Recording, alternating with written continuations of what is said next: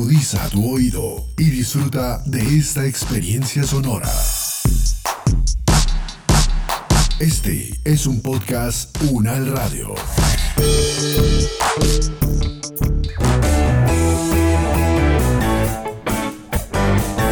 Salud Unal, contigo. Escuchar, aprender y compartir información de calidad sobre bienestar.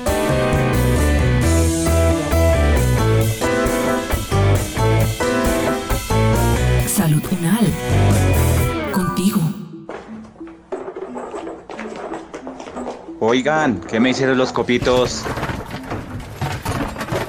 Oigan, ¿han visto los copitos? En esta casa todo se pierde, qué pereza. Ah, Papá, yo los escondí. ¿Cuándo va a entender que los copitos son malos? pero mi hija, ¿no ve que esos me sirven para sacarme la cera? Son perfectos. Necesito limpiarme los oídos, hombre. Déjelos allá donde estaban, ¿eh? Yo no sé, pero a mí la profe me dijo que eso no se debe usar. Mmm, ya le va a venir a enseñar a su papá. ¿Cuánto tiempo llevo yo haciendo lo mismo y nada me ha pasado? Esos son puros cuentos chinos. Es más, présteme las llaves que están ahí encima del comedor y verá que con esos me queda más limpio el oído. Como no encuentro los copitos porque su merced le dio por esconderlos. Papá, vea, antes de que se meta algo más, voy a llamar a la profe Liliana Ackley. Ella es audióloga y puede ayudarnos a salir de dudas.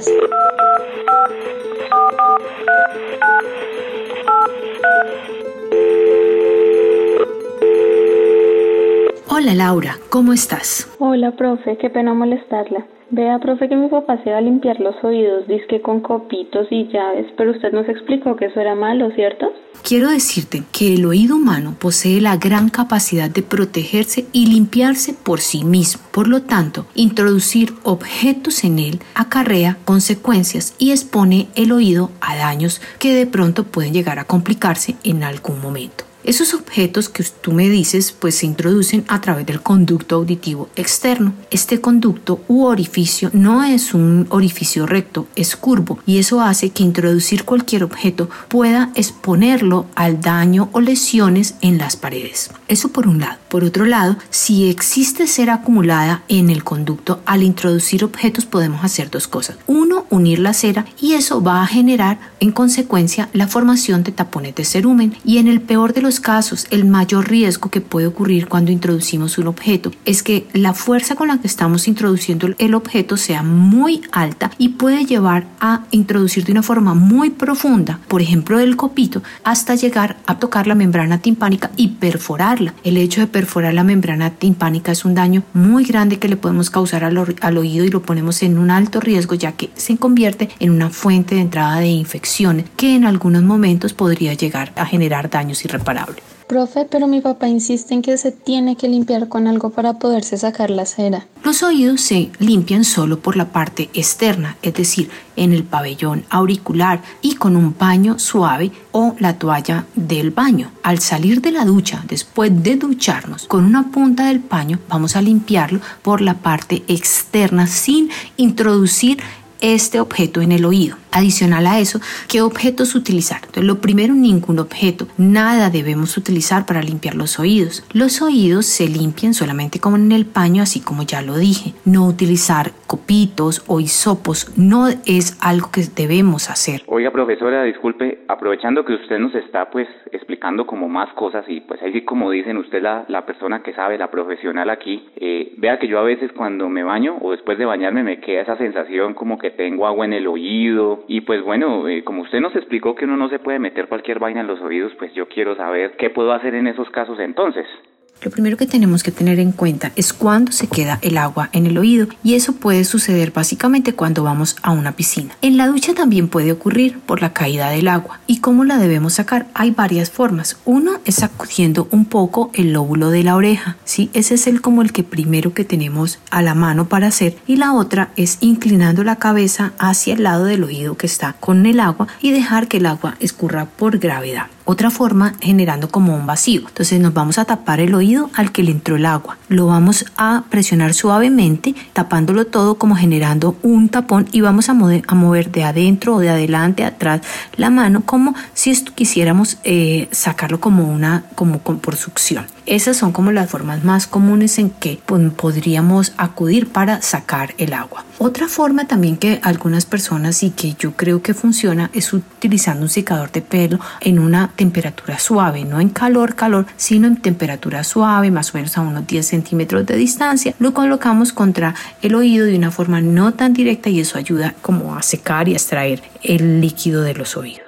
No sé si es normal, pero mi mamá cada rato le duelen mucho los oídos, le da fiebre, le pica y dice que lo siente como tapado. ¿Qué debemos hacer ahí? Tendríamos que empezar primero por explorar y saber qué es una otitis.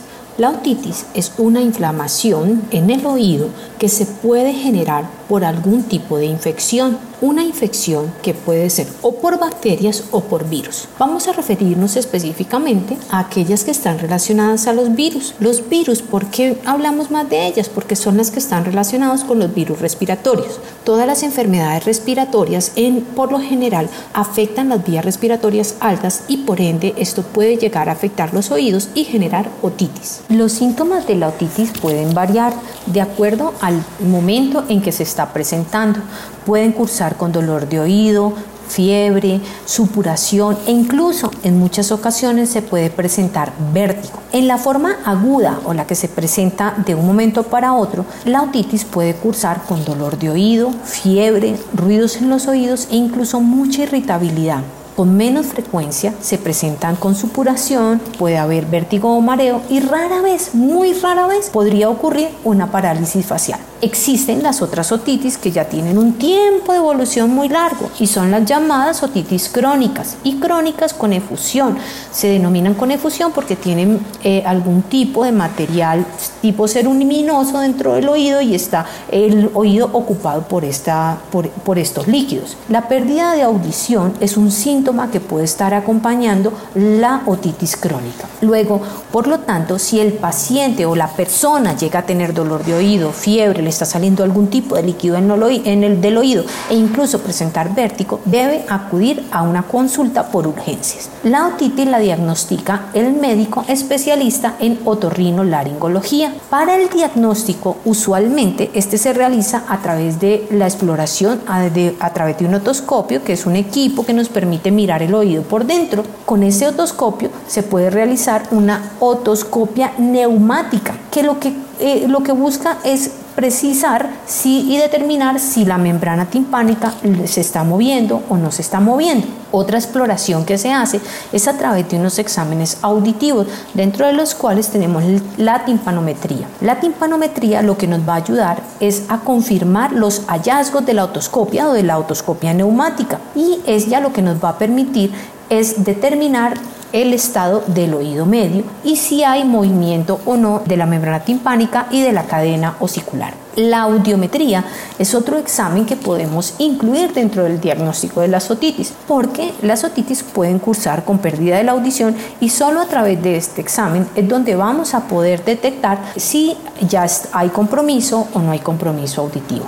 La otitis se trata, la tratan los médicos especialistas en otorrinolaringología mediante fármacos que son antibióticos que tienen un tiempo y unas prescripciones que son solo ellos quienes deben formularlos y quienes deben orientar sobre cómo debe ser la ingesta de estos medicamentos. Por cierto, profesora, usted nos ha dicho que es muy importante consultar a un profesional. Pues yo la verdad yo no he ido y eso es necesario hacerlo. El audiólogo es aquella persona o aquel profesional o especialista especialista que nos va a decir cómo estamos escuchando, si tenemos algún problema para oír, si tenemos algún tipo de síntoma y si ese síntoma puede estar asociado con la función de la audición quienes nos dicen que vayamos al audiólogo. Entonces un médico general nos puede remitir para que nos haga exámenes, los médicos especialistas, todos ellos nos pueden remitir, pero yo también puedo tomar la decisión de manera particular y hacer una consulta. Lo más importante es que esa consulta se aproveche al máximo y tengamos claro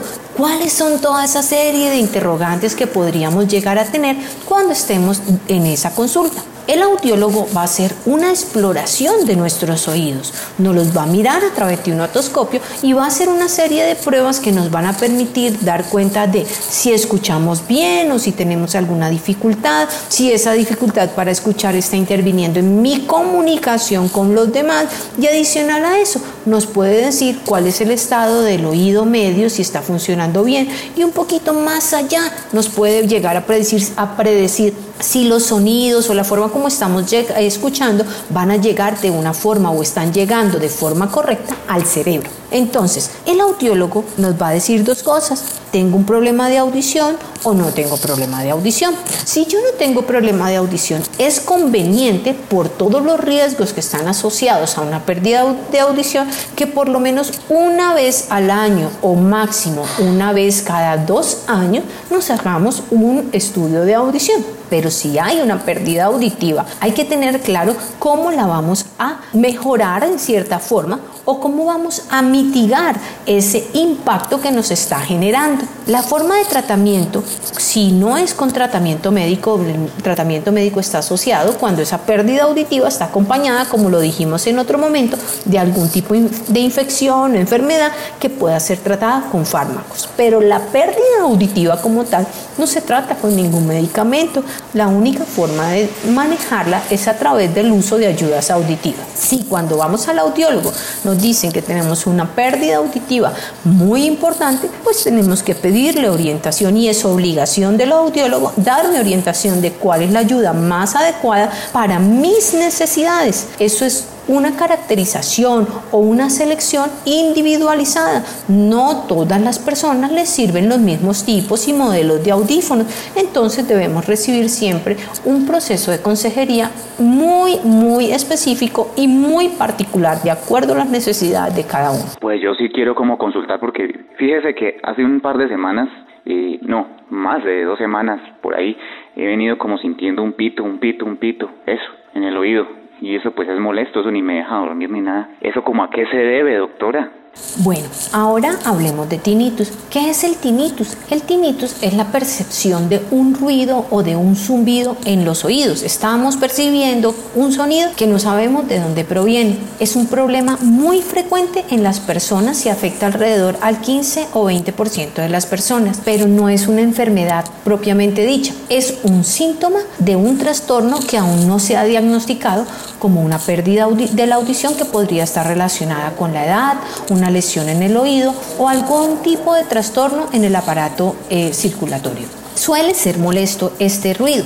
No es un signo grave, pero sí puede eh, empeorar con la edad. En muchas personas el tinnitus puede mejorarse con algún tipo de tratamiento. Existen muchos tipos de tratamientos para el tinnitus. Uno de ellos, entre tantos, es reducir o tapar el ruido. Lo que va a hacer es que el tinnitus se perciba mucho menos. Mm, pero sin embargo, los tratamientos están sujetos también a la forma de cómo la persona pueda llegar a asumir esa percepción y que tanto puede llegar a afectarlo en su vida diaria, porque es que el tinnitus puede llevarnos a estar deprimidos, a estar angustiados y ansiosos porque existe la percepción de que tenemos una enfermedad muy grave y eso no es realmente así. ¿Qué síntomas pueden estar asociados al tinnitus? Es definitivamente pues es esa sensación de oír un sonido cuando no hay realmente un sonido externo. Los síntomas pueden incluir algunos tipos de ruidos imaginarios en los oídos que pueden ser tipos timbres, zumbidos, rugidos, chasquidos o ceseos. Ese ruido imaginario puede variar con el tono, desde un rugido bajo hasta algo muy fuerte o algún tipo de muy fuerte. ¿Cuáles son las causas de ese tinnitus? Para poder hablar de esto tendríamos que decir que el tinnitus puede ser de dos tipos.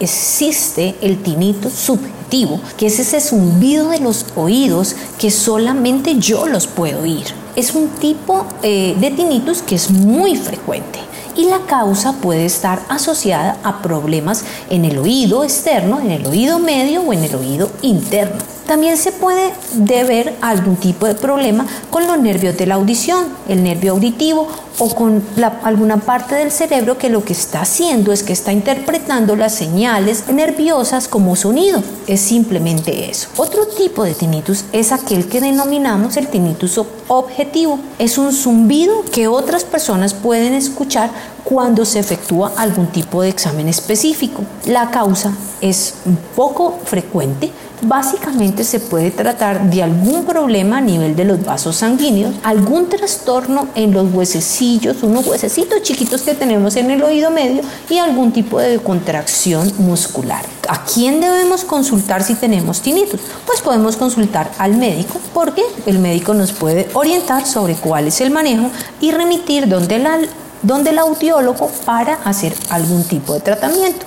Y una última pregunta, doctora. Es que una vez yo vi un programa de televisión y allí un médico mencionaba que existían medicamentos que podían pues como como fregarle a uno la audición, ¿sí me entiende? Eh, no me acuerdo cuáles medicamentos fueron. ¿Usted me puede como sacar de esa duda qué medicamentos le dañan a uno la audición? Hay medicamentos o fármacos que sí dañan los oídos. A esos medicamentos o fármacos se le denominan medicamentos ototóxicos. ¿Qué pueden causar? Pueden causar disminución o pérdida permanente de la audición. ¿Cuáles son? Pues hay los que utilizan para el tratamiento eh, oncológico, para enfermedades del corazón, son altamente ototóxicos. Hay otros medicamentos que los utilizamos de forma directa, como son las aspirinas, el ibuprofeno, el naproxeno. Son medicamentos que empleados o ingeridos en alta dosis pueden generar una pérdida de la audición. Y los que sí o sí y son considerados absolutamente dentro del grupo de los ototóxicos tenemos en particular la gentamicina, la estreptomicina y la neomicina. Lo que pasa es que si son medicamentos que deben ser usados porque hay una enfermedad mayor, pues deben ser usados. Y el médico es quien decide hasta cuándo y qué cantidad de dosis se debe ingerir. Profesora, muchas gracias por responder a mis preguntas y, de verdad que usted es excelente profesional, pues tiene toda la razón, si es que usted sabe mucho y ahora que pues ya me ha mostrado también y me ha respondido un poco, pues qué es lo que yo debo saber sobre los cuidados del oído, pues hay que cuidar nuestros oídos, esa es como, como la importancia aquí, ¿no? toca allí decirle también a la mujer y todo y a, por ahí los, a los, a los otros pelados que, que estén pendientes y cuidar la audición porque eso es muy importante.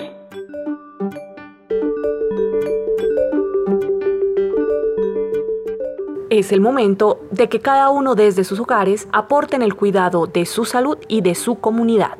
Es tiempo de sumar. Este podcast contó con la dirección de María Luisa Cárdenas, profesora de la Facultad de Medicina de la Universidad Nacional de Colombia. Coordinación General, María Fernanda Lara Díaz. Investigación y producción periodística, María Camila Riápira, María Camila Gómez y Jaime Méndez. Producción General, Diana Samira Romero. Experta invitada, Liliana Acli Serpa, fonoaudióloga, especialista en audiología, con la actuación de Jaime Méndez y María Camila Riápira. Producción sonora, Edgar Huasca.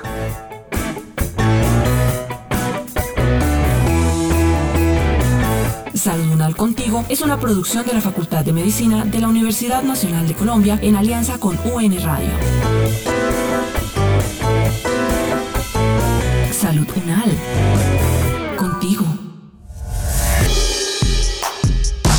Las opiniones aquí expresadas son de entera responsabilidad de sus autores y solo comprometen a los realizadores de este podcast. No representan necesariamente el pensamiento de la UN Radio ni la posición oficial de la universidad. Este y otros podcasts en nuestro sitio web podcastunradio.unal.edu.co. Universidad Nacional de Colombia, proyecto cultural, científico y colectivo de nación.